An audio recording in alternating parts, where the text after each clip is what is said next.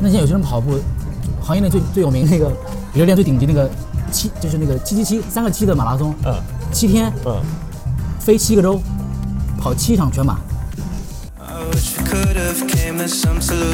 多呀！你鞋子那么多选择了，对你你公公路跑跑跑马路的，跑山的，碳板鞋，嗯，训练鞋，嗯恢复的鞋，我们我们专业叫拉间拉间歇的鞋，跑 LSD 的鞋，就是那个跑长距离的鞋。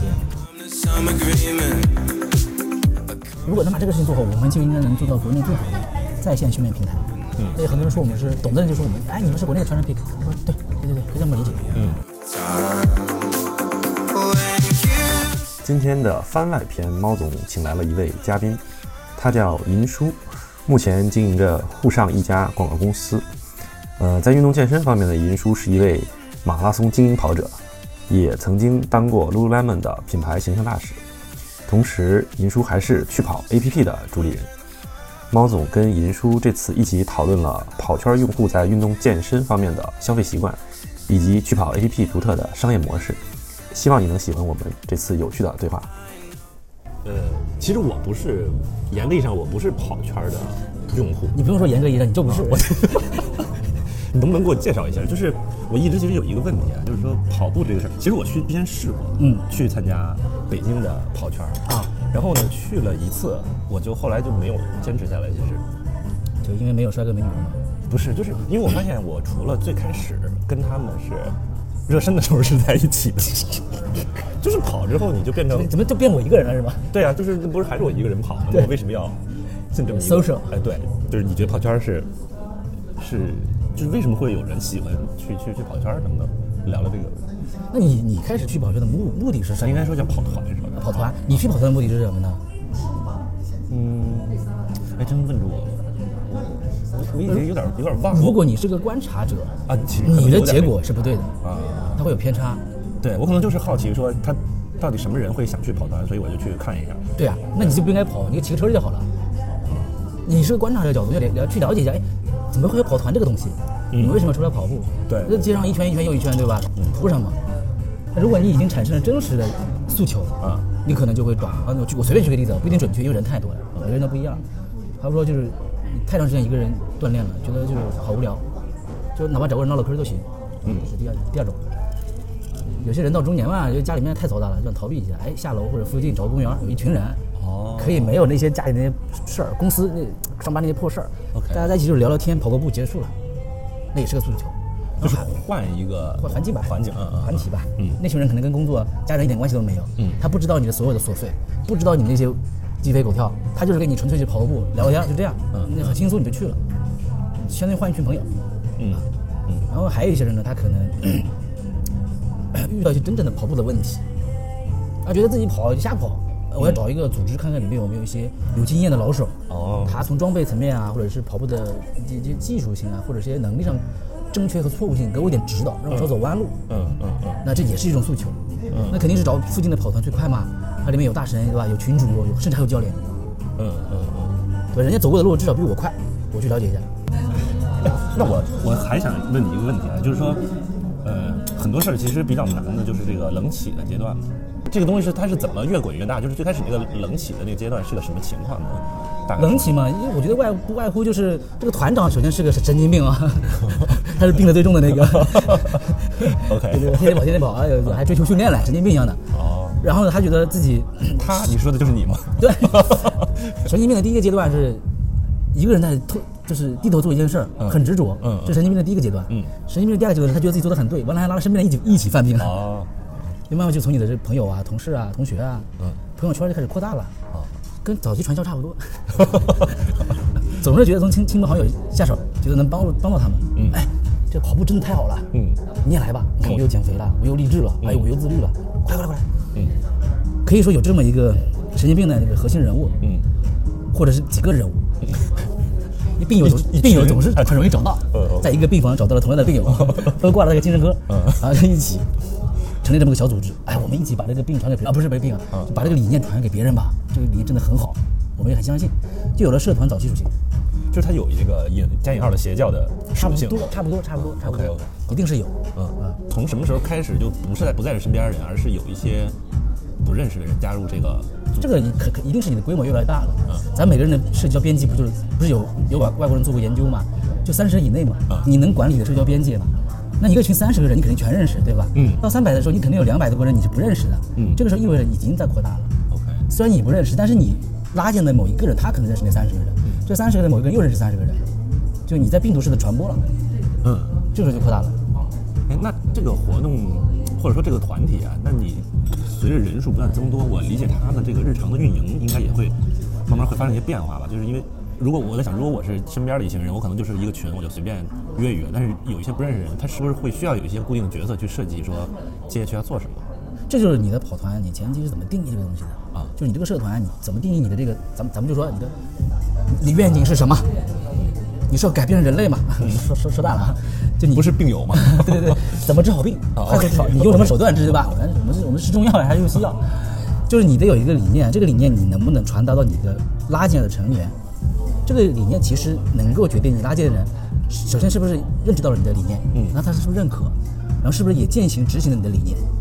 这个就是能回答你前面那个问题，你怎么样让拉进来的每一个人，嗯拉进来哦，能够融入，嗯也能再扩展拉拉进来，嗯。否则我也不知道这跑团干嘛的，甚至我把跑步的、健身的、游泳的我都拉进来啊，这个只要运动就可以，那就慢慢就散掉了，没有主线了，对吧？嗯，那每一个跑团跑团之间，它是不是也会，它都差不多呢，还是不一样？就是比如说其他的跑团是不是也是在他们的课程体系，还是说他们的搞的是其他的点去吸引这些跑团？应人加入？应该说跑团八九不离十，的差异无非来自于你的跑团里面大神的差异，或者地域的差异，嗯。或者你的规模的差异，其他的就没有太多差异了。跑团也很有地域属性，啊，地域属性指就是说，比如说上海呢，就是上海的对，跑团，还有区域的跑团，甚至还有公机关单位的跑团、公司的跑团、学校跑团，哦他都还还就这些人有一定有一定因素把他们链接在一起，嗯是住在一起呢，还是在一个公司上班，还是在一个学校？嗯嗯嗯啊，还是因为什么事情？因为我们短期参加某一场比赛，我们临时组一跑团，那都是有可能的。，OK，行了，那咱们刚才聊了这个跑团相关的一些事儿，我觉得可以再聊一聊的，就是就你说到口碑传播嘛，就跑团的这些人都是一个什么画像？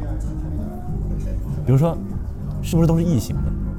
我在想，就是喜欢这种群体活动的什人，什么叫异形？就你知道异性和爱情的区别吗？异形和爱形？啊，就那个什么测 M M B 什么什么那个测试里边，就是异性就是说你偏外向，偏喜欢社交，然后爱型就是那种比较内向，然后更喜欢自己一个人独处没有，就跑团跑圈儿就跟其他圈儿一样，啊。就是林林林总总，什么样的人都有，也有加进来群几年从来不说话的，现在也不说话的，我也不知道他来干嘛。是不是像我一样的观察者？那你还没有给他踢出去？他每次都来啊，哦，就来但是不说话，对他，他也许他真的很有社恐性，但他就是可能喜欢看到人吧。呃喜欢看到人的社恐，有点小众。是有这个可能性的，我觉得不排除。对，然后也体现了去跑的这个包容性。对我们我们早期有这样的人呢，每次都续费，嗯但是也不那么追求成绩，嗯，他也不那么露脸。还挺有意思的啊。对，像我们人数多了十来万这种会员，我不可能每个都认识，嗯那肯定是有共性的。嗯，那每个跑团都是这样的，肯定是。当然，跑步的人，外界可能看来就是感觉外向的人居多。嗯嗯那陈奕迅不有首歌吗？我们都是孤独的外向型的人。哦，那不能准确很准确说这句话，就是我们都是一个什么？就表面上看着很外向，其实都很内向，本质上是这么个人。有没有一些什么共性呢？就是喜欢跑步的这些跑团的人，就他的画像有没有一些什么明确的一些点，是可以来定位说，哎，这就是至少都至少都都已经开始跑步了。嗯然后，我觉得跑步的人相对还是比较的，你要说其他人还是相对比较外向一点点的。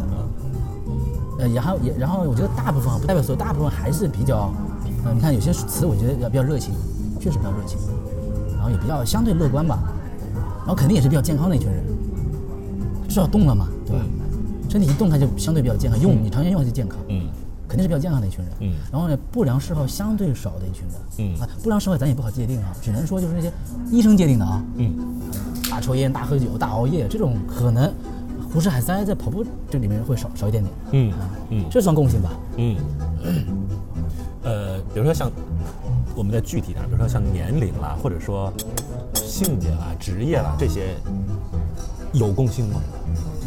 也有啊，年龄嘛，就是我们我们国内可能年龄可能稍微偏大一点点啊，因为我们年轻人都还在还房贷呀、对吧？搬砖呐、或者更年轻的打网游啊、上学啊、刷题啊。就搬砖已经很累了，很累了就不用再跑步了。对对啊，我还跑步，我这不是找虐嘛，对吧？OK，可能稍微时间上充裕一点点，嗯然后要么就是实在太空了，想找点事儿干嗯啊这种，要不功利性诉求。有些人他到了一个阶段，我就想完成个比赛，我想挑战一下半马，我要挑战十公里，嗯呃，我突然想改变一下，我就来了啊，这是。然后呢，呃，男性可能居多一点点，嗯我之前不是有数据吗？可能占到了六六六六六七成吧。嗯，因为女性她女性可选择的运动项目非常多啊，给给给到女性提供的，尤其是商业性的运动项目非常多啊。你看健身房里面女性多吧，挺多的。然后你像那个瑜伽呀，各种嘛，普拉提呀，各种这种类型的项目，女女性项目还挺多的。啊这和性别有关吗？男性为什么不能，或者说，就怎么理解说这是对女性来说选择嗯，对吧？我们男人手里没钱嘛。是没有我没有攻击所有，我没有攻击男性啊，我只说了一个普遍现象啊。嗯嗯嗯，我还有我们男人钱不都留给了家庭，留给了孩子吗，对吧？自己苦一点，是吧？给女性提供了选择，哎，对对对对对，我们尊重女性的。可以可以可以，嗯，所以就选择一些门槛相对来说低一些的活动来去参加。对对对，好。然后那加入到跑团之后啊，会不会有一个这叫什么所谓的成长路径？就是我从什么都不会跑，瞎跑，然后开始就会说去想去跑什么半马、全马，它这个是一个什么路径啊？如果真的入了这个坑之后，成为这个病患 病友之后，呃，我觉得绝大部分人想跑步，肯定最好的路径，实际上就就是加入跑团。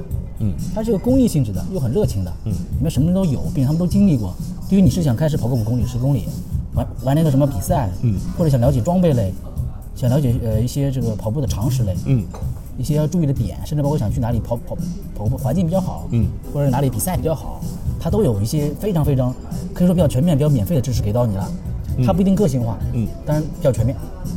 你到了一定阶段之后，他跑团就不一定能够提供这种服务给你了，因为跑团是个公益属性，它不能收费，嗯也没有稳定的、有品质的商业服务给到你了。就这个时候需要到你的第二个成长阶段去了，但第一阶段应该能满足大部分了。嗯，啊第二阶段呢，请展开说说。差不多，举个例子，你想真的想去，就是什么时候有人来给我指点，我的个性化的训练，因为每个人都，其实你发现一旦接触跑步，你发现其实每个人的个体都不一样，对吧？你身高不一样吗？你性别不一样吗？你体重不一样吗？你过去的背景不一样吗？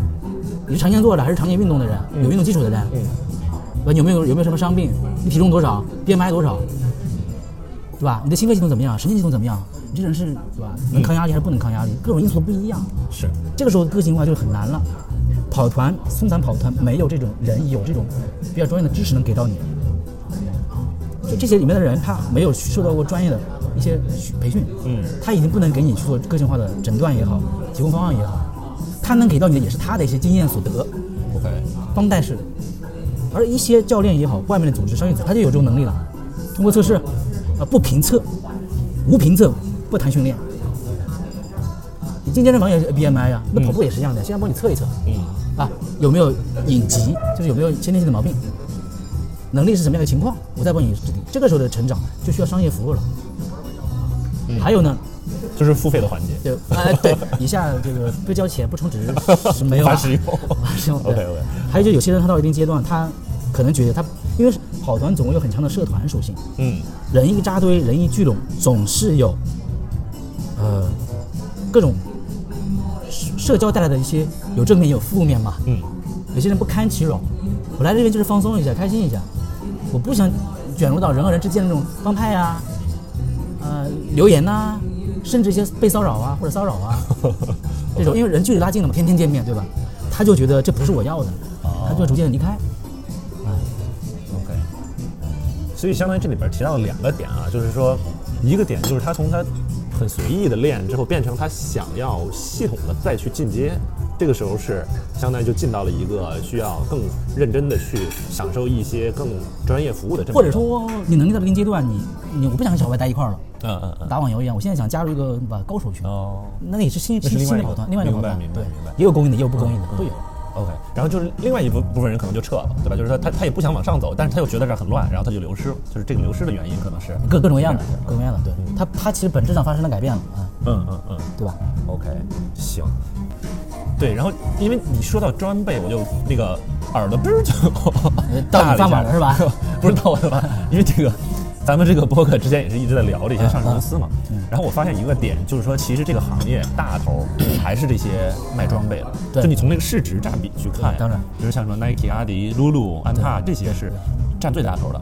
然后呢，再小一点的可能是这个呃什么营养营养健康餐，然后卖饮料、卖这个吃的喝的这些。对然后其实最最小的反而是这个这个健身房，然后卖健身器械，就这些。其实大概它大概是有这么一个呃加引号的鄙视链吧。你就说我小呗。哦，你把自己归到那里边了。你就这么认为的。对，所以我也我觉得我们也可以再聊一聊这个话题，就是说跑团或者说爱跑步的这些人，他们把钱基本上都花在哪儿了？就是这个就是聊一聊商业这一块儿嘛，对吧？啊，那他们我现在能想到的一个问题啊，就是说从这个一个跑步用户他的这个视角，他的我们讲说叫 LTV，就是他的他活着这个时间里面，他在这上花费能花多少钱？你有没有算过这个账？就我是一个人，我只要入了跑圈了，或者我开始跑了，我要花多少钱？大概每一个人。你说普通大众跑者是吧？对，那我咱们就是在极端的哈。那现在有些人跑步，行业内最最有名那个比如练最顶级那个七，就是那个七七七三个七的马拉松，嗯七天嗯，飞七个州，跑七场全马。你想要报飞机吧？我操，七天连跑七个马拉松，我我之前没听过这个，对吧？没听过吧？我就跟你说一下嘛，他要团队跟着的，啊，恢复啊、补给啊、营养啊，七天跑七个马拉松，还要飞七个州，还要飞七个州。我今天在美洲，明天在南极后天在北极，大后天在这个这个这个北北美洲，这到底是为了什么 就每一项运动它的顶是没有的，？OK OK 从人性角度来说，它是没有的，对吧？你说说鄙视链这个事情，嗯我们人总是能玩出花样来，OK OK，永远有比你这叫什么人外有人，对吧？昨天 SpaceX 那刚发布了嘛，啊万一哪天它成功了嗯，咱们搞一个 Mars 马尔松，马尔斯跑，对啊？对吧？门槛就是买张票，对吧？去火星上跑，对啊，所以说门槛这东西，你说花多少钱，我跟你说没底。嗯那你说底下线呢，那可以很便宜，对吧？嗯曾经我们有个学员很逗的，啊，记得是武汉的，他来到我们去跑，花了一千二百九十八一期来学学跑步四个月，他非常得意，在群里面跟我们说，我就特别那个节省，你看我跑步，我全是买的二手的，我说不可能吧？对啊，我背心儿是二手的背心儿都是二手的啊，我鞋子是二手的，我跑表也是二手的，我全身加起啊，但是袜子内裤应该不是二手的。我没敢问。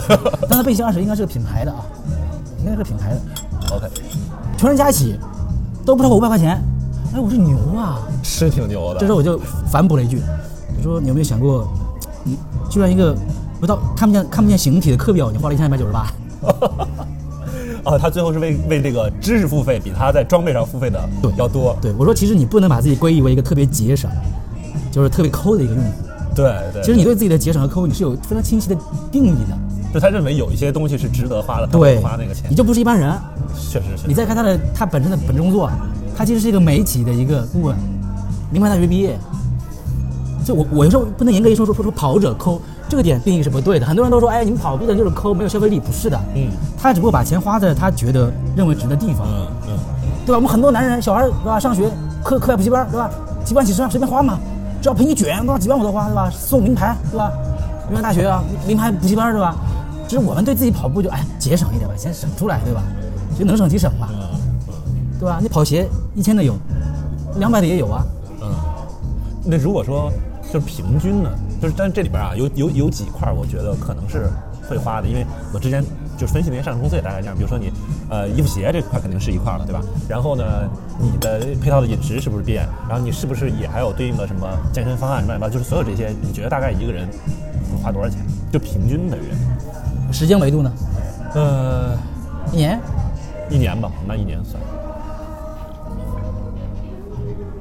这是个很 random 想出的一个题，我觉得四五千总要的吧。四五千，你鞋要买买的吧，很多鞋子一年使用寿命嘛。嗯你你呃开始跑步用 apps 对吧？后面你买个手表，我觉得有必要的。啊，对，有手表。对吧？然后你你至少嗯跑次比赛，有时候想跑个什么，我不是让跑全马、半马哦，跑个十公里啊，什么类似于上海、北京都有啊，十公里、经十公里啊、半马呀，或者五公里啊，欢乐欢乐比赛呀。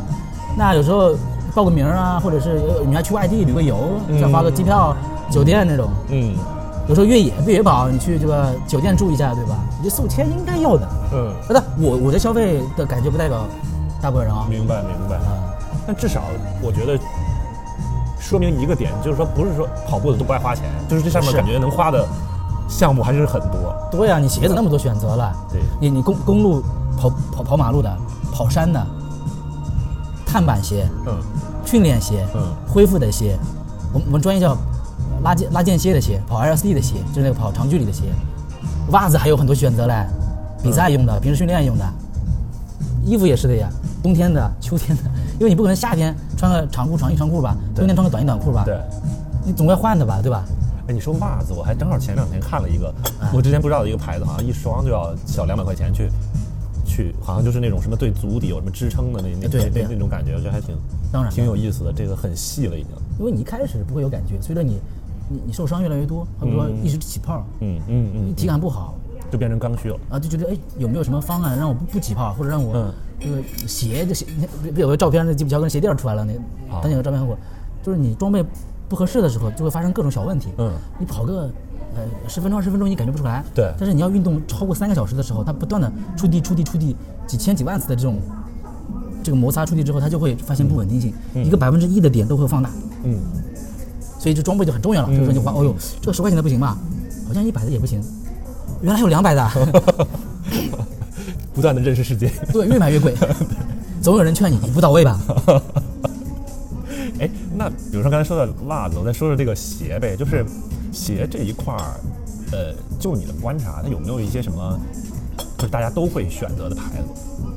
就是啊，这个问题，这这个问题问的不好，就是 Nike 肯定是最大的。对呀、你那市场占有那么大了。对，就是说现在有没有一些什么新的牌子是跑圈会比较认的？就除了像这种大家都熟知的 Nike、阿迪这种以外，因为我看，比如说我看那个财报里面，其实现在呃相对小众一点，也可能也没那么小众，火的像像 Hoka 或者昂跑这种，就你说它也很神奇，它能跑出它的那不是跑出吧，它能运营出它自己的一个增长来，就是去相当相当于撕开这个 Nike、阿迪的这么一个缝儿，然后跑出自己的牌子来。这个本身在跑圈儿，他怎么看待这些小的牌子呢？会选选择一些就是非阿迪的这种牌子来去，我倒觉得我倒觉得他不是撕开，啊它并没有破坏耐克什么，耐克还是在增长呀，啊，对对吧？如果你说你导致它某一块业务掉了，那叫你撕开，你打破、嗯颠覆，它并没有。就是我觉得，因为耐克、阿迪这种产品线很长，嗯它什么都覆盖。还有呢，就是说，呃，耐克对于我们跑步这个领域啊，大部分的初跑者、入跑者，或者是那种精英选手，它的产品科技啊、产品线都足够满足的，啊，足够满足的。但是呢，就你也知道，穿耐克、穿阿迪的人太多了吧？总是有一些人吃惯了这个，就想吃另外一个口味，对吧？嗯然后呢，这是一个什么？就是我习惯了这个，我想换换口味，嗯，也是有可能的。人总是喜新厌旧嘛，对吧？品牌的魔咒，对。第二，在跑步的初级阶段、大众阶段，其实对鞋子的不那么挑剔，嗯，他对功能性要求没那么高。对，这个时候呢，他可以选的余地就大，对吧？我可以试试这个，我可以试试那个嘛。加上你这新的跑鞋设计还挺好的，好看，好看。审美这个东西它就没有所谓的标准，嗯你可以喜欢这个，他可以喜欢那个，嗯，你不能让全世界都喜欢耐克吧？这阿迪现在我是一般般，不那么喜欢。像耐 Nike 它的设计我也一般般，但是不代表它很多人接受它呀。那那我不能说我就有毛病啊，对吧？我喜欢一些像一些新牌子的设计，像安跑设计还行还行，但我对它的功能性没有要求那么高，它也没打自己的功能性。嗯昂跑在它的所有的活动里面，它都是讲一些就是跑就可以了呀。哦，OK，对，它的你看日常约跑、社区活动五公里啊、十公里啊，但当现在昂跑的活动啊，你像那个纽约的一些啊、美国的马拉松，人家不是夺夺冠了吗？对他也出碳板鞋了吗？当然了，这种级别的运动员，他其实穿什么鞋差别不那么大，OK 对吧？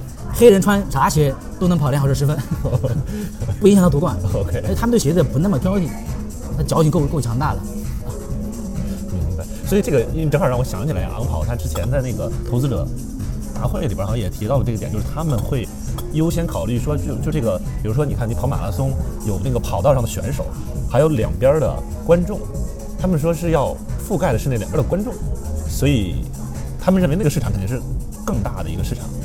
就从这个角度来说，你刚才提到那个他们的运营思路，可能也确实是就是比较轻或者说比较入门的这种的人群的覆盖，可能会就不太强调说它的对，你看后面非常专业的，你看你看后面的数据，它支撑它的分析是后面的人群数据。嗯，你能在跑道上走到那个各个马拉松赛道上的人，嗯在我们国家，你看前天发布的数据里面，当然我我还是前几年的数据，最近几年应该都没有发布，疫情原因嘛，就几百万，嗯，三百万、三四百万吧，太少了。太少了。跑步的人多少？据各大 apps 大厂公布的数据，动不动上亿，嗯，至少五千万到八千万吧。嗯跑步的人啊，有跑步习惯的人，你去想，这可能十倍都不止的差异。那你作为一个品牌，你做哪个生意呢？嗯，并且在赛赛道上的人，他不是完完全全不懂，他信息面很广。很难忽悠。你不能说忽悠啊，咱咱咱不能说忽悠，就他的诉求已经非常的功能化了。嗯嗯他对自己的有些人他觉得我要一个速度型的，嗯有些人我要缓冲型的，有些人我要速度加缓冲的，，OK。对吧我要？三个小时跑的时候鞋垫不能出来的。啊，对不对啊？两个小时跑的人，他就希望能够满足我对速度的追求的，对吧？不能太重，我不需要缓震，我我不需要那么多缓震，嗯啊因为缓震会影响速度。嗯嗯，嗯，就对入门跑者的很多保护，我不需要。明白。嗯，哎，那就是在这种呃国际品牌和国产品牌之间，有没有一些什么在跑圈内的偏好吗？因为我前段时间看了一个文章，我觉得比较有意思。他提到了一点，就是说，因为这个碳板技术啊，让很多国潮，就是国内的这种，比如什么安踏啦、李宁啦、特步啦、三六一，就这些牌子，它都利用这个点来去做了一次他们整体的品牌的升级，就是说我现在哎，我现在是碳板鞋了，然后我的单价就会提上来，虽然可能还是没有国外的那些牌儿贵，但是整体它把也摆脱了一个他们自己就是很低端，就是价格很便宜的这么一个印象，然后把这个搞上去了。然后现在我前段时间看很多那个鞋都包括像三六一的很好看，就是你把那个牌子如果不管的话，你你其实也不知道说它是 耐克、阿迪或者安踏、李宁，就是都挺好看的。就是这块儿，现在大家有没有一个趋势，说是也去穿更多国内的这些牌子鞋呢？不会，现在国产鞋，首先它国产品牌都做的蛮好，嗯就是国产鞋进步很大，嗯，因为你想以前代工都是代工都是咱们的呀，啊，对，是对吧？那大大厂不都在我们这边代工吗？嗯，就是在供应链上面，在生产材料上是不欠缺的。嗯，以前呢，无非吐槽国产品牌就是设计不好看，对吧？还有就是说这个功能性不稳定这种东西，啊，以前因为 被测试的少嘛，我觉得什么就跟咱们写代码一样，小白用户多，你不断测试，不断迭代，嗯它到一定的量，到一定的时候就会质变。嗯。我觉得现在国产品牌就到了一个质变的一个点儿了，哦，这个点儿支撑它价格或者溢价空间提上去了，品质提上去了，嗯，这个是是本质原因，嗯。咱不能说什么动不动就哎呀你们都被洗脑啦，什么就是中国文化不是的，因为那也有也也有很多外国人穿我们鞋的呀，嗯。中国出去那为什么我们 OEM 的鞋出去可以卖得很好，换成我们标就不行了呢？对吧？没这个道理啊。对，没这个道理啊，产品品质上去了呀，嗯生产工艺也上去了呀，嗯。然后呢，设计本身我们国家现在你看我们的年轻人审美这东西也提上去了呀，嗯。对西方的美我们了解，东方的美我们更擅长，嗯。所以我觉得现在设计确实越来越好看了，嗯年轻人也喜欢了，嗯。但你也你你对外面信息了解挺挺宽泛的，也也也也也是至少是都了解吧，像我自己去去外面也都会知道，我们国内一些品牌包括国产东西可以的，相当可以，啊，加上他们现在穿的多了，测试的多了，确实功能性都在提升。我觉得这个还挺有意思的，因为我看最近一个 Q 那个阿迪的财报里边就提到了，他们要开始说在国内这块儿要去出一百美金以下的鞋，来去和国产的其他牌子去抢这个市场。就是你知道这个感觉好像有点他在追国内的这些厂商了，就是整个这个形势已经是反过来的这种感觉，还挺好玩的。嗯对啊，你包括手表也是啊，嗯以前都都两千三千，现在你看国产表一千多，它也出一千多，很正常啊。嗯因为这个是肯定是价格越低，门槛低的市场越大呀。嗯，买七八千块钱的表的肯定是少数，是。对吧？而且这最近，但这可能有点歪楼啊，因为我感觉各个领域的这种消费品的呃国产的东西的质量都挺好，就包括我们现在用的这个录音的这个，对我买这个这个这个好像也是深圳的一个，呃深圳厂商的做的很很厉害很厉害，对真是质量整体感觉都挺好的。对，嗯，只能说我们的东西呢，就是品质、价格确实都一直还可以，是保持着很好的性价比。对，嗯，这个哎，那咱们说完鞋，要不再说说这个服饰这一块儿的啊对吧？这个我们陈老师也是 Lululemon 大使，啊，毕业大使，什么什么叫毕业大师？给我们讲讲。呃就是呃，就怎么说？就是你你你跟他接触一段时间，然后你融入他的一个社群，了解他的品牌，嗯然后你总是会有到后面就是他会有新的大使加入嘛，对吧？他会吸引或者更年轻的啊，哦或者新领域的啊、新运动项目的大使。就他相当于是每一个每一个就是大使也有一届一届的那种当然，当然，当然，当然，哦，哎，当时那他们怎么找到你的呀？能聊聊这块儿？也是朋友推荐介绍过来。然后呢，我当时也在上海一个蛮大的跑团活跃，蛮活跃的，蛮活跃的。嗯嗯加上我那个时候呢，也算是偏就比较精英的一个跑者，那个时候那个时候，然后现在好多年没怎么练了。嗯。呃，加上自己也也也当时还做一些比较严肃的社团，那他们觉得这故事挺好玩的，就，嗯。然后我当时也我就我觉得应该带动更多的普通人跑步训练提升，跟露露露露一直叫 rough the life 嘛，嗯嗯嗯。就是是热汗生活，嗯。他觉得应该运动，应该出汗，嗯。这跟露露本身的基因也是非常吻合，因为就觉得一聊就觉得挺挺好玩的，他觉得我也挺有趣的，我也觉得他们也挺有趣的，嗯。但区别我接触了其他牌子，嗯。啊，我对品牌其实也挺挑剔的，我不是，我加上我自己主业是营销行业嘛，嗯。对很多品牌自己讲自圆其说，但是它的文化并没有真正传达到他跟我接触的那个点上面。啊，露露不一样，露露早期那个一些团队啊人啊，你会发现他们真的挺有热情的，嗯。他真的挺运动的，嗯。他不是演给你看的。他 CEO 也是玩铁三的，嗯他团队里面很多人，包括我接触其他大，CEO 是那个麦当劳吗？嗯对，早期也是啊，都是至少是玩这个东西的嘛。嗯然后后来的其他大使都是跟我类似的人，也挺好玩的，然后呢也都是挺挺喜欢运动的，也挺有热情的，我就后来就加入了。嗯到后面因为我自己也挺忙的，后来我后来也挺我说我自己也挺挺挺挺挺挺挺不好意思的，我就跟他们说，哎，我说我后面我不做大使了，我也没空来参与社区活动，我已经很忙，要做社区，我有两个娃，哎，我还自己还运营公司，我说不一定有时间能照顾那么多，我要不就哎新人上新人上，对我们就老一辈，后来说那你能不能给我推荐？就你们社区里面能接你衣钵的更好的大使，更年轻的，或者说 衣钵能能对能接替你这种理念的，我说有有有，帮你推荐，嗯我就顺势就就推推荐了。哦所以他们大使还是有一些义务要去完成的，是吗？就是没有什么义务。露露不不会有那么，他露露的文化不是那样的文化。哦，不像很多品牌，我给你签了一个 contract，然后就你要做什么，没有，啊不是他不是这样不是这样，他没有什么要要太多给你义务的。我觉得更多的是吸引彼此的吸引。嗯然后有些活动他会邀请我们一起讨论。嗯那我觉得这个活动有意思，或者我有贡献了，那我当然愿意去参与一份子啊，而不是你现在有个任务需要我来完成。嗯那这时候我就不一定参与了。嗯他没有太多义务。，OK。哎，那就是在跑圈里边，就是大家穿衣服会，比如像鞋那样，就是对一个牌子会比较认嘛？比如像露露这种跑跑圈里面穿的多吗？这客观说不太多。嗯因为露露鞋，它推出鞋，它经过了缜密的准备、嗯研究。当时也问过我们大使好多意见，我也非常客观的讲，我说鞋子比较比较难，我就说这边比较难。你说露露做鞋去打跑圈的人群这件事儿比较难，是这个意思我当时说，因为就在中国，全球也是啊，嗯鞋的领域它太卷了几个几个大厂太卷了，从入门到精英它都有覆盖。嗯然后呢，这个因为露露本身做瑜伽做得很好嘛，它衣服确实面料科技真的可以，嗯它的剪裁呀、它的款式啊，面料科技没得说，很舒服。嗯但是跑步呢非常讲究就是功能性，它要确定性比较多一点。嗯那么露露它毕竟不是那么确定性的这种讲这种东西的点，嗯所以我说你的基因里面好像不太带那个东西。嗯所以在跑步有时候比较追求确定性啊、功利的这么一个人群里面，啊不一定那么合适。有的时候，嗯也许你某某个时候你的你的鞋子功能点能够涵盖了，那就可以了。嗯而你的设计当然是在线的，绝对在线。嗯我相信你的面料科技肯定在线。就在这个阶段，你还要迭代，嗯你就不可能一下爆火，这个很难。这坦白说，哪个牌子都做不到。嗯，你 Nike 想做一个瑜伽的产品到女性市场，我觉得你也很难做到爆火，对对对对吧？每一家公司都有它的那个基因，基因决定的对对基因，对吧？这个还是挺挺神奇的一件事儿，就它破圈儿确实还是挺挺难那个。包括你看，其实我印象中好像露露的那个他们那个鞋的那个产品线的设计，好像是从 Nike 挖过来的。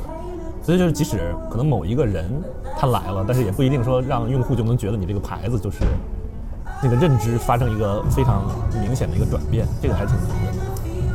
呃，对，因为露露她一直在他们那个，她露露非常强调自己的文化和自己的那个社区，嗯包括她请的那些代言人啊，请的那些明星啊，包括大使啊，它的好处是它非常的有自己的调性。对，那它不好的点也是它这种调性也会限制自己，嗯对吧？你像昂，咱们说另外一个品牌，新牌品牌昂，对吧？你看跑它在一些营销上，它就会请一些让一些真正的这个冠军级别的人物穿它的鞋，对吧？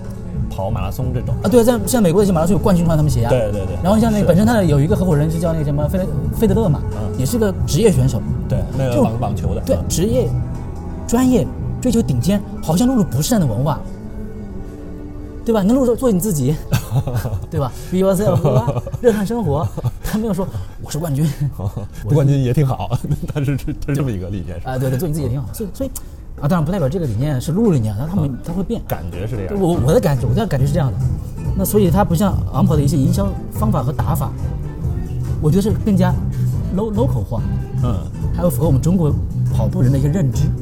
你看，啊，冠军也穿，那普通人也穿，也挺好看的，对对对，嗯？我觉得我觉得是基因加上打法的问题啊。你要影响这群人，你肯定要去影响这群人最 top 的。而且其实从，比如像露露的财报里面，他们其实鞋现在的营收占比还很小。那当然它放在一个其他类别里，就是除了衣服以外，然后其他的乱七八糟的一些业务打包在一块儿的有一个营收，但那整体占比也很小。所以它其实更多还是在衣服这一块，我觉得。当然，并且是应该是应该是女女士衣服。女士百分之七十，对啊它虽然说一直想扩大这个男性市场，但是现在目前来看，基本上还是女性和这个服饰这一块儿。露露很讲品牌和 emotion 的东西，男性是很功能化的，嗯很这个就功能性的，对吧？对，加上我们中国这种族群的男性不太多，嗯对，你看去买露露的男性都都有很多特质非常明显的。嗯嗯嗯，你像早期买露露产品，很多是在去过海外，海外回来，嗯了解海外这种知道品牌这种，嗯，会讲自己 style 这种。其他男性不是这样的吧？精致的猪猪男孩，呃，对，你可以说真的猪猪男孩了，对吧？我们这么说，就是你，算了，剪了吧。哎，你戴露露帽子，这个我被发现，对你今天没洗头，没洗头，到底是精致还是不精致为什？么不戴个李宁的帽子出来呢？但是你说跑圈，它会，刚才说的是鞋啊，就是衣服这块会像鞋那么去看重吗？就是比如说某一个牌的衣服，跑圈的人特别爱穿，会有这种情况吗？衣服衣服女性买露露其实很多，就是女女性跑步这个啊，场景对对，因为露露衣服特别好看，嗯嗯穿那个舒服又好看，所以女性买露露的特别多。嗯但是很还还不那么多，就是因为贵呀、嗯露露贵呀、你看露露一件呃 T 恤什么都是五百、八百、一千的，对吧？嗯嗯，冬天的衣服都一千多，贵呀、对，所以这块还是有机会，就是要如果再有一个类似于平替的这种感觉，所以你看那个那叫什么 Maya Active 被安踏收不是收购了的那对。对啊对啊，那做国内的露露嘛，对，嗯，跑圈的这种呃补剂啦，或者功能饮啦，或者一些什么能量棒啦，就这些吃的方面，有没有什么是大家都会去消费的？功能饮料功能饮料现在很多啊，不都是大厂嘛，对吧？嗯，那像我们跑步的人吃的比较多的，像宝矿力啊这种，包括啊，宝矿力啊，然后像那个尖叫啊，这种不是好多嘛，脉动啊，嗯它里面有电解质啊，嗯一些微量元素啊，还有一些能量啊这种东西，嗯很多的，对吧？然后大基本上都大厂吧。嗯补剂的话，像能量棒这个也挺多的。能量棒一般说能量棒呢，一般跑步的呢肯定是跑马用的，跑比赛用的，几个小时才吃这个东西，对吧？日常训练或者是跑个小比健康跑，嗯娱乐跑不需要。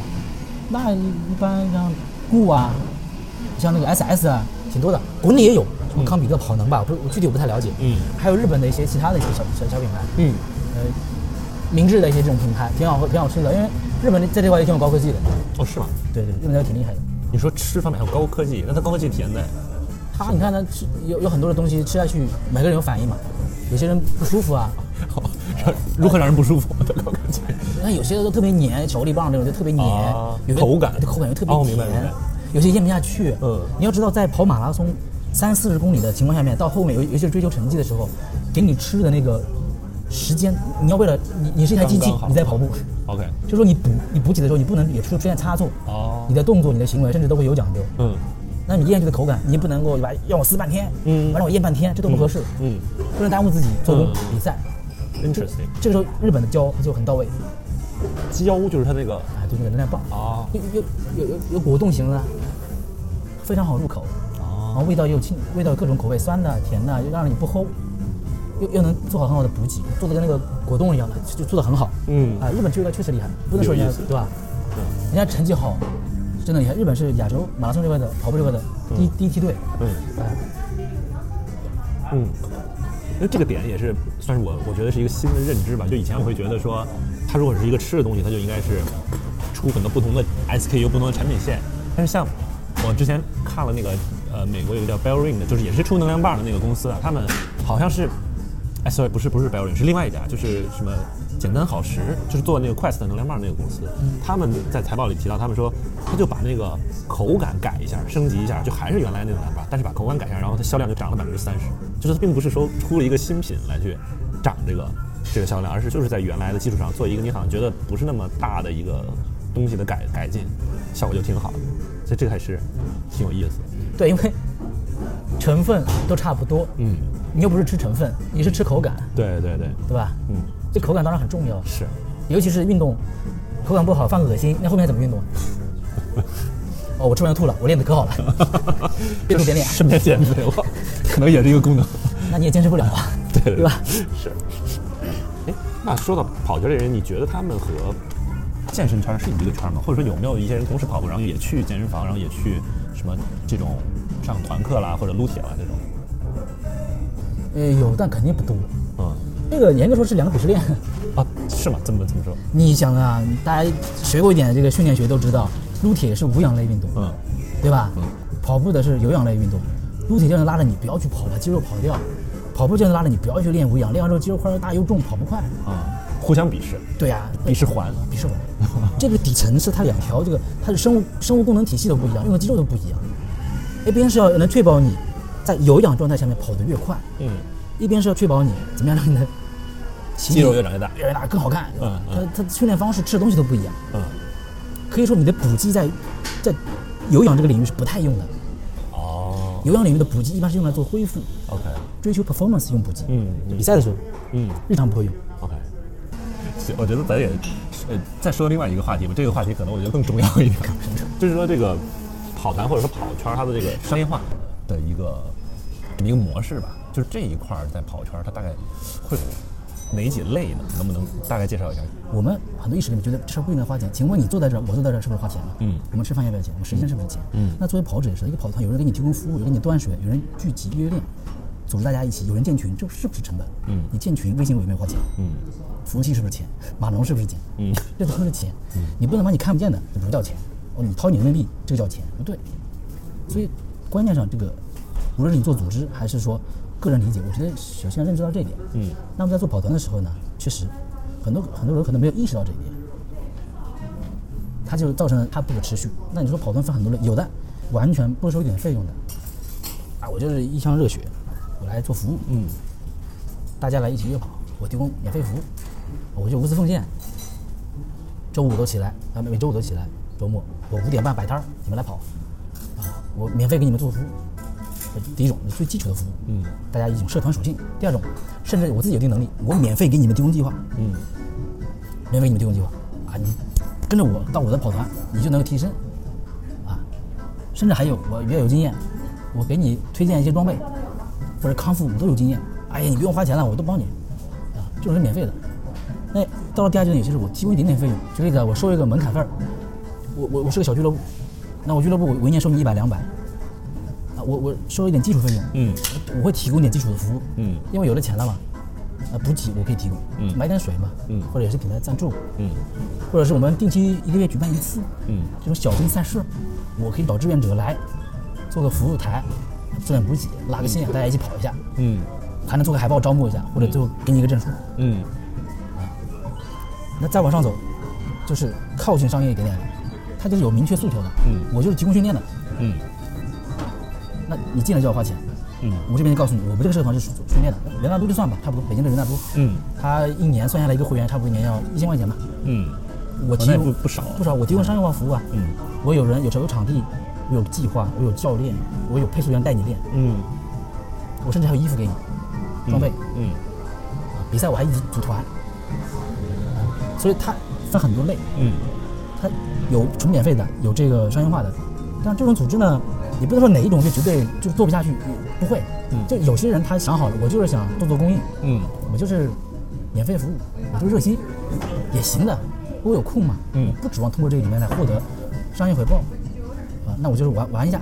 我希望来的人也是这样的，那也可以，嗯不要佛系。嗯那有些呢就是希望我我想做大，嗯想品牌来赞助我，嗯钱无论是从会员来还是从品牌来，反正我就想做点商业化。嗯啊，有些上来就是我就是想做某一块的专业服务，我想赚钱，上来就想商业化，嗯，都有，什么形态都有。刚才提到那个品牌赞助啊，就是我在想这块儿，他们从品牌角度呢，他肯定就是要有一定的预算，然后去给到不同的跑圈来去做他这个品宣，对对吧？对，大概是能算出一个成本吗？比如说落到每一个人头上的曝光是一个什么价位的水平？这个算不出来，算不出来，这个至少我算不出来，嗯这太难了。难吗？那就是因为我理解说，那是不是给跑团就是你每个品牌给多少预算，你不知道不一样你不知道呀，不一样呀。有些给点装备就可以了，也啊，就是相当于它是不是直接给钱？对，有些它有一定影响知名度的，它就要给钱。嗯品牌的这也是跑团自己的一个目目前所处的阶段。跑团跑圈小的，他可以说我免费，你只要赞助产品。嗯对吧？跑圈觉得自己厉害了，有知名度了，我到时候也曝光了，你不只能给产品，我还要你给钱。啊有些更大说，我不要你的产品，我只要钱，嗯不一样的。那你这时候你怎么算？跑团的规模也不一样，嗯他跟跑团合作的这个类型也不一样。你是要他发小红书、发微博，还是只要提供照片，嗯还是我什么都不 care 啊？只要举个旗子就可以了，嗯还是我希望你的用户来我这里买我产品，到我到我门店去，不一定的。嗯考核指标不一样，嗯所以你算不出来。嗯，在咱们就聊聊趣跑的这个商业模式吧。就你觉得它和目前传统意义上的这些跑团有啥区别？然后它给这些跑友提供了什么价值？第一，我们不是一个跑团，对吧？我们我们一开始是个社团，嗯现在是更多是一个基于一个 A P P 或者基于一个呃线上社区的一个社团。是的，嗯是确实是的，只是人数比普通跑团多这。是最大的差异化的点。对，第二个呢，呃，我们我们不提供那么多社就是社交属性，我们人群你看就很清楚，教练啊和学员，就是你教练用我们平台是用来这边带学员的、开班的，嗯用我们这个做工具管理你的训练的，嗯然后学员或者普通用户用我们是来让自己提升的，因为我们有很多的模型啊、算法呀、数据啊，嗯跟踪你的状态啊，跟踪疲劳啊，嗯在线的一些训练计划啊，甚至还有一些在线的一些社区，让你去感觉不是一个人在练嗯啊。所以呢，我们其实是非常清楚的，就，是有叫提高属性的，嗯帮你提升的属性的。嗯。我们只做事情就帮你提升，别的也不干，干不了。那你能不能从一个用户的角度，比如说我是一个新的用户，我要开始用去跑，它大概的一个这样嘛用户旅程和他能感受到的服务都是什么？能不能串一个例子让我们感受一下？就我们现在呢这个去跑，它不是一个在前前端的一个服务，嗯就你刚开始跑步，可能你根本用不到巨跑，甚至我们可以说，你没有买块 买一块手表之前，你都用不到巨跑。哦，是吗？对，目前是这样的。哦，OK，就是为什么这么说呢？你没有一块手表，说明你对自己的 performance 还没有要求。嗯嗯如果你开始买块手表，你开始关注自己的距离啊、速度啊、performance 了，嗯你想你想提升，你想变得更快，变得变得更强，这时候你开始有了有了诉求了。这个时候，你已经买了一些装备了，会发现我要提升，要提升，发现哎有没有更专业的服务？这时候你可能会遇到趣跑。嗯哦，这里面好多名词儿，嗯什么系统化、周期性、疲劳、嗯超量恢复、心率、嗯步频、功率、乳酸，各种概念就来了。嗯哇，有这么多东西要练的，所以它的门槛比较高。来到趣跑，嗯你可能是因为知道我们讲的是口碑嘛，口碑传播比较多嘛。嗯因为我们很多场景是这样的，我俩都是一起跑步，对吧？同时起步的，就每周跑过一两次，或者我们都在一个跑团啊。我突然发现你有一个阶段，你怎么跑进步那么大？啊你怎么做的？你肯定在脑黑店了吧？你找什么教练？他就跟你说没有没有，我就是加入这个组织，嗯我用这个这个平台。嗯哦，是吗？就能被安利过去，被拉过去了。你很难会说我现在想跑步了，我下一个 apps 嗯我要送去跑，不会，你只会用咕咚、用悦跑、用 Keep、用 Nike，那那个 run 现在不在中国运营了，嗯嗯。就是你没到提高属性，你不会遇到去跑。嗯，OK，嗯，啊，那假设我现在是一个已经开始买了手表，然后我看到我身边的一个人进展速度飞快，然后我问他你到底干了什么，然后他告诉我我加入这个去跑的这个组织，然后那我接下来呢会接受到去跑什么样的服务？大概是个可能你会流程，可能你会来到趣跑的，那个来到趣跑的公众号，嗯。或者下载趣跑的 apps，他一般会给你安利个，你用这个小程序，我们有小程序有 app 嗯 apps，嗯。他可能安利？安，那上海那边叫安利，这是传销的意思，你被人影响，你是这样，对对对。这样说自己的产品。吗？就他，就你会被别人没有在上海安利不是一个贬义词，贬义词啊不是贬义词，它是个中性词。OK 哎，就是你被人疯狂的种草，哦。哎，这个对不起 OK OK，然后就你你中了用了，发现哦，这里面看不太懂，需要付费。是我们产品做的目前不太好，对小白新人不太友好。门槛比较高。对门槛比较高。哎，我里面有社区，有一些课，有一些在线计划。嗯，哦，我加了，我也装了，怎么提出我要收费了？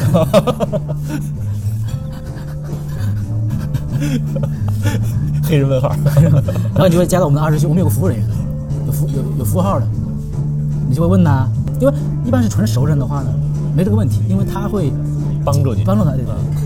不然说你进来，说哎你加这个课表，或者你找这个教练，或者你绑绑自己的手表，绑定完之后数据进来，嗯。那系统会自动分析你每天的数据，嗯。哎，今天练得不错，这个跑步能力哪里得到了提升，嗯。哪个参数发生了改变，它有它有一定我们有一定的 AI 功能在里面，嗯。能帮助你看到自己的一些进步，系统会给你一些提醒，嗯，但是你就你就不懂了吧，要解读了吧，对。这时候要不就是买会员，要不就是那个找教练，嗯或者加入某个训练营。我们在进有训练营的，嗯现在有教练开班的。嗯如果你加到某个班，他教练会来加你。我们平台上有教练嗯，他会跟你，就是他有一些我们有些 IM 工具，嗯就教练会接到你的反馈。嗯哎，你问，哎，他们说一个是你的教练，嗯哎，李教练，我这个参数不太懂，你懂吗？哎，或者李教练，你开这个训练营是练什么的？我能加入吗？问几次之后，你就对教练的服务啊、产品有了概念了。嗯加他训练营，嗯就我们其实是一个很多时候是承载了一个教练跟学员他们沟通的一个这样的一个解决训练诉求的这么一个平台。嗯有的时候啊嗯你练吧练吧，觉得一个人练不太懂，练不太好，嗯找教练吧，就这样一个情况。嗯刚才你提到了，那这个所谓你们交付提供付费的点是训练营是一个，然后刚才还说的是还有什么，就是其他的这种类似于一种年费吗？还是什么？呃，教练和学员都有年费。啊，呃，教练的话，因为他用这个工具，我们提出来一个点，就是说，两端收费。教练教练也说，会员也是。哎，被你说这么说，好像是嘎韭菜嘎得很猛。其实你看不是的，你看 TP 啊，国外那 Training Peak 那个平台，他说的很直接，他就他面对教练说，我帮你赚更多钱。嗯其实我们是帮教练提高效率，嗯提高带学员、管理学员的效率。我们现在有些 EMBA 的社团，还有一些教练他学员比较多，他就比较喜欢用我们平台，嗯因为呢，他有很多的学员在一个训练营里面，他只有一个教练，嗯他不可能 one by one 的去盯教盯学员，嗯这第一，第二，学员的手表非常多，品牌、嗯品类品牌非常多，嗯。你要看学员数据，你不能一个个问吧？哦。我们可以把你所有的设备的数据都同步的，因为我们做了一个 format 标准化，通用的一个格式。对，嗯同样的格式，到了我们平台，嗯给到教练一个统一的格式。嗯你可以理解为去跑，很多时候对于教练就像医院很多有验血机器一样的，呃，你有什么病啊？通过机器一验，哦，你这个指标低，这个指标高，它是一个标准化。我甭管你是咳嗽，甭管你是哪里疼，嗯嗓子疼还是疼，咳嗽还是脑袋疼，验血它提供了一个标准哦，你是这个血红蛋白低，白细胞高，这个这个这个这个这个某一个参数高和低，教练一看哦，开始给你开始给你下方子了，嗯这个是去保底层，我们叫量化，嗯我们把所有你的生理指数都量化了，嗯不，那怎么说不平啊、不服啊、心率啊、功率啊、乳酸啊，都帮你量化了。教练一看，哦，明白了，甭管你是华为表、佳佳能表、呃佳明表、高驰表、松拓表、呃华米表，我们全部标准化了。嗯到这边来，教练一看，哦，懂了。所以是提高了教练的效率，嗯底层躺躺的是我们的算法，嗯你就你就可以带更多的人了。啊这时候节省的你的时间，就是我们开发出来这个东西要花的成本。嗯，我嘎你一下，也不是很很夸张。很实在的一个说法。哦，就打你一下，你可以不被我罚，但是但是你你的学员规模，我们做过一个统计，当你学员规模到达一个三十个人的时候，嗯你就真的需要我们这样的工具了。，OK，你没有三十个人，你不需要用，甚至我们有免费的版本，几个人随便你用，因为你不需要用，你用 Excel 就可以了。所以它本身在教他的会员的时候，并不需要额外给你们，就是每一个会员的这个钱，对吧？不需要。是一次性的给这个平台使用这个提效工具的钱，是不是这么对。这么理解？他带学员，学员完全免费可以用哦，看到教练计划，看到每天我的数据分析，教练点评，嗯嗯都是一个免费的，嗯。并且，当然我们有些人会说啊，你这不是啊，你偷偷在后面嘎呀，我我这个用完之后，我发现你很多功能提示我这个要弹一个瓜要 VIP 才能开通，这个是弹给教练的还是会员的？会员学员学员。哦。我说不那不是的，你看教练计划，你来这边你的诉求是什么？训练看到教练计划，同步自己的数据对吧？但是边上弹出一个哎，你想一下子看到三十天的计划，或者你想看到一个高阶的嗯。生物生生物指数分析，嗯。或者我想一次性同步三十天的计划到我的手表去，嗯。你居然说要收 VIP，嗯。那我说那这个我这个开发这个功能我也要成本啊，嗯每一个开发的成本、代码或者服务器资源它都是钱呐、嗯对吧？你这个数据在我这比别人不付钱的人多存三十天，多存一年，对我来说就是服务器的成本啊，嗯一年多几百兆那不是钱吗？嗯那我让你开个会员，那不是很正常吗？嗯对吧？你可以选择不开呀、开就是可能系统会恶心一点点，老是对吧？就是不不是我恶心你，是你你看着觉得难受。你你觉得你强迫症难受？这个会影响到教练端看数据吗？不会，啊。教练端在后台是完全开放的。哦，OK OK，我明明白了，大概这个逻辑就是说，呃，你给教练提供的增值服务就是说，呃，汇集了各种，呃，这个手表的数据，然后把它们统一到某一种格式给教练展示出来，让他们可以比较高效率的去分析用户和服务更多。用户。那对于这个对于教练我理解来说，它是一个非常有吸引力的，因为他能赚更多钱，他同并时服务更多人。所以同步到教练是一端，另外一端是教练计划一下子可以分发到。呃，所有的会员到那边去。你，你懂互联网你就知道，以前一带一的人模式，我要嘴巴跟你说，微信传一个 Excel 给你，而互联网的分发机制是我没有没有客户端下线的，嗯嗯嗯。你带十个跟带一千个、带一万个学员，对我来说，嗯，无非就是占用点服服务器的分发资源。呃，你们有统计过，就是用趣跑的这个教练端的系统能够提升他们效率大概多少吗？比如说他原来的半径，你刚才说是三十个人，现在用完之后，他最多能服务多少人呀？至少目前来看，我们这里面普遍的都是带一百个没问题啊，那就是至少三倍。呃，非常轻松呀，非常轻松呀。嗯，当然了，哎，这个人嘛，毕竟多了之后呢，我们的人不可能说一点跟你多聊几句，多骚扰一下教练的可能性没有，肯定有的。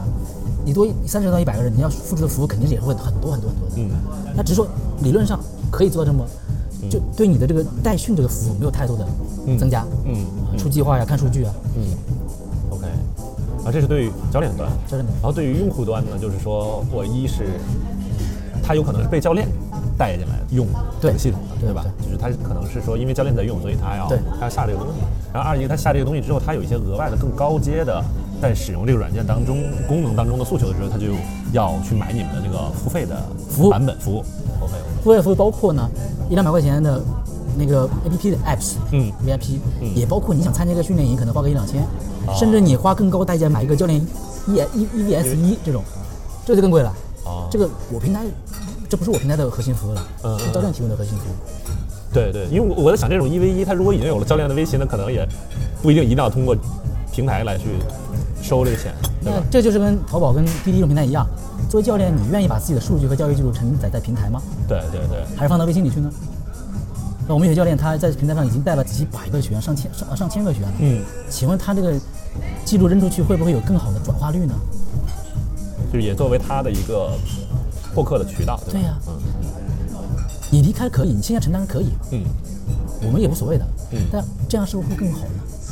人都是追求利益最大化，损失最小，对吧？哎，但是这里边有一个问题啊，就是说你在平台里边，你会给使用这个平台的用户看或者推荐其他教练吗？他如果来问我的服务员，我会推荐啊。所以它实际上不是一个排他的，比如说我 A 教练把这个用户带到去跑，然后但是他其实也可以来选择 B 教练，是这个逻辑吗？对啊，你在健身房，你你会跟一个教练练一辈子吗？那个教练说对不起，你跟着我必须跟我一辈子。那这种教练应该就会被市场淘汰吧？嗯还有就是随着我们现在多元化，对吧？接下来骑车教练，嗯还有其他教练，我们我们曾经有一段时间有减脂教练，那他可以玩这个玩那个呀，对吧？所谓啊。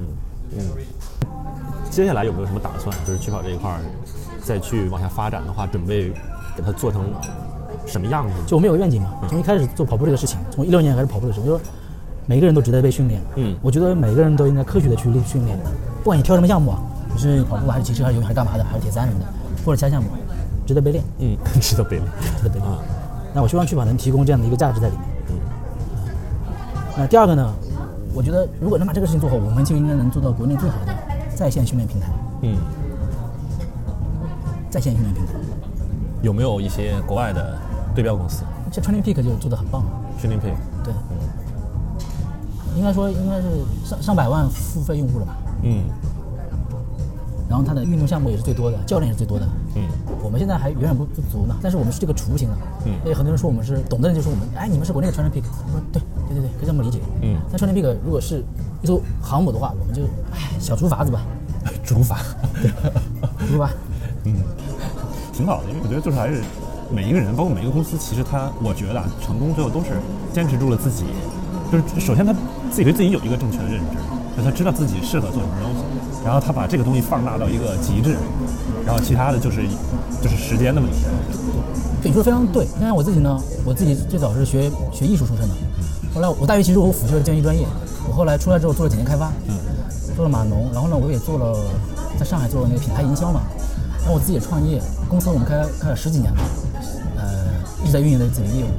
我做我是创业者，我也是两个孩子的爸，我也是在外面漂泊的，呃，在外面上学啊，在大城市生活，我也遇到过自己的问题啊，肥胖啊，抑郁啊，很难受啊，想通过自己。然后种种结合在一起，我发现跑跑步这个事情很好的改变了我。然后我后来发现能不能有一种就是，呃，既既漂亮，因为我学艺术的嘛，我们去跑的东西都很漂亮。别人说哇，你们怎么，你们你们怎么那么的有有品味，就很好看？我说源于我们自己吧，我们是广告公司嘛，设计都没有，那你还做做个 PR？嗯。然后第二个呢，我自己又有计算机的一个背景，我觉得是可以被量化的，因为现在智能设备嘛，嗯，加上现在用的高科技，加上呢，我毕毕竟做营销这么多年，还有呢我自己创业啊，我觉得人在低谷的时候需要一个东西来让自己相信或者有正能量，嗯去改变，哪怕去减肥好了。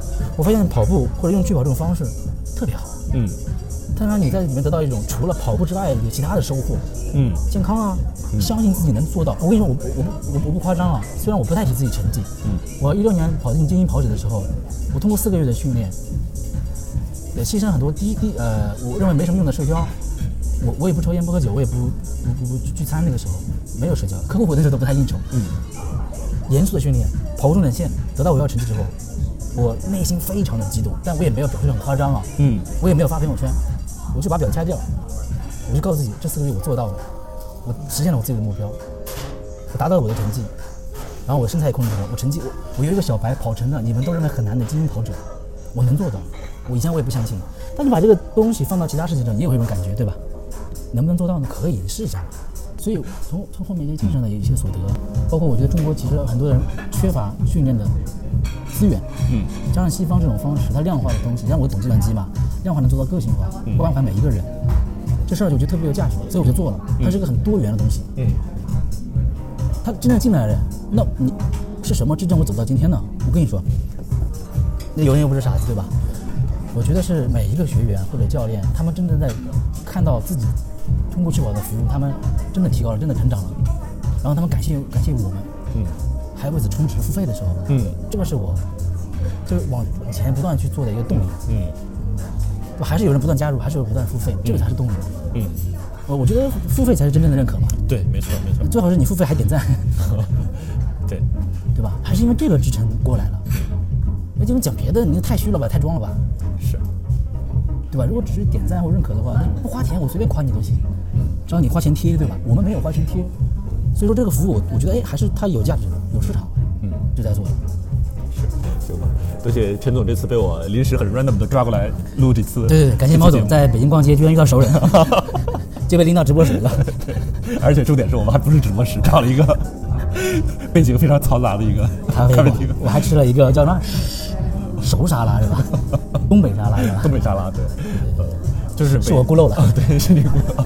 北京的这个呃这叫什么啊？呃，轻食业态非常的多元，对对对对，大家容忍性很高。嗯，欢迎大家关注趣跑啊，我们这期要不就录到这儿。